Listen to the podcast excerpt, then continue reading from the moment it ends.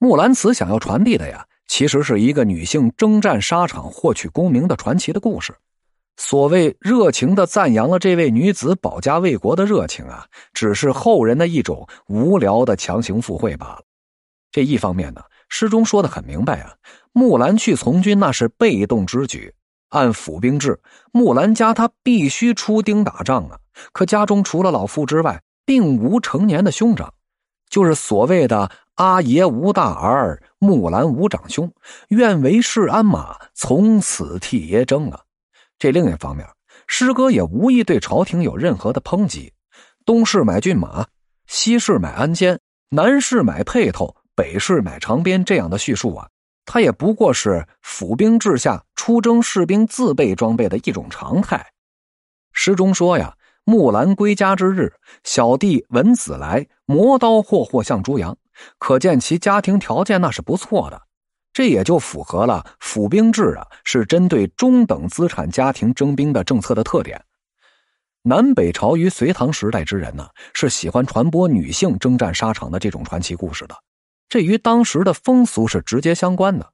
十载，北魏孝明帝的母亲灵太后，常在皇宫后院之中摆弄弓箭。北魏名将杨大眼的妻子潘氏啊，也喜欢荣服从猎，还常穿着军装和丈夫一同出现在前线上。这杨大眼啊，则对众将官称呼妻子为潘将军。北魏时呢，还有一首民歌叫做《李波小妹歌》，歌里说呀：“李波小妹字雍容，千场竹马如卷蓬，左射右射必叠霜，妇女如此。”男子安可逢？她也是一位驰骋于马上、攻术绝佳的女性豪杰呀。到了隋末唐初，又有唐高祖李渊的女儿平阳公主率军是东征西讨，立下了娘子军的赫赫威名。遗憾的是啊，《木兰辞》里那个不为朝廷而活、不为皇帝而活、只关心自己与家人，在男人堆里啊纵横十余年的传奇女性，并不符合权力的需要。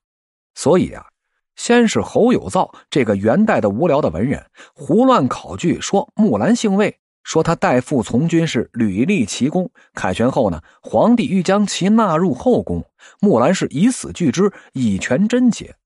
明朝嘉靖年间，保定知府给木兰修庙，说是要赞颂木兰一孝为忠的高尚德操。万历时代，黄陂县令上奏朝廷，要给木兰建庙，又给木兰戴了一顶。动神人护国之念，启市民忠孝之心的高帽子。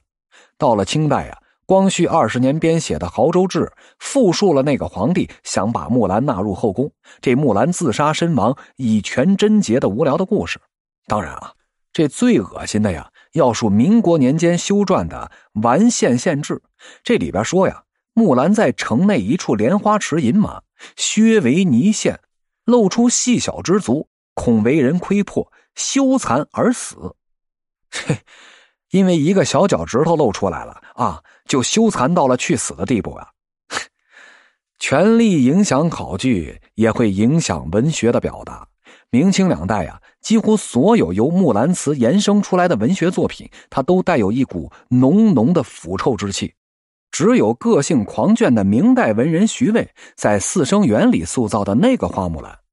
虽然是也被框入了忠孝节义的牢笼，但多多少少还存在着一点活泼的气息。比如啊，这剧本描写木兰决心放开三寸金莲替父从军的时候，让他说了这样一段台词台词是这样写的：“回来，俺还要嫁人，却怎生？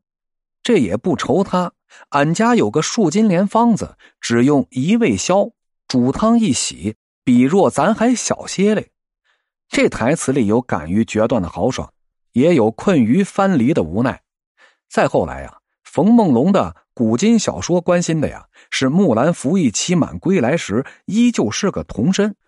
楚人获的《隋唐演义》里啊，这木兰呢，成了不愿意给突厥可汗做妾，在父亲墓前自刎而死的烈女。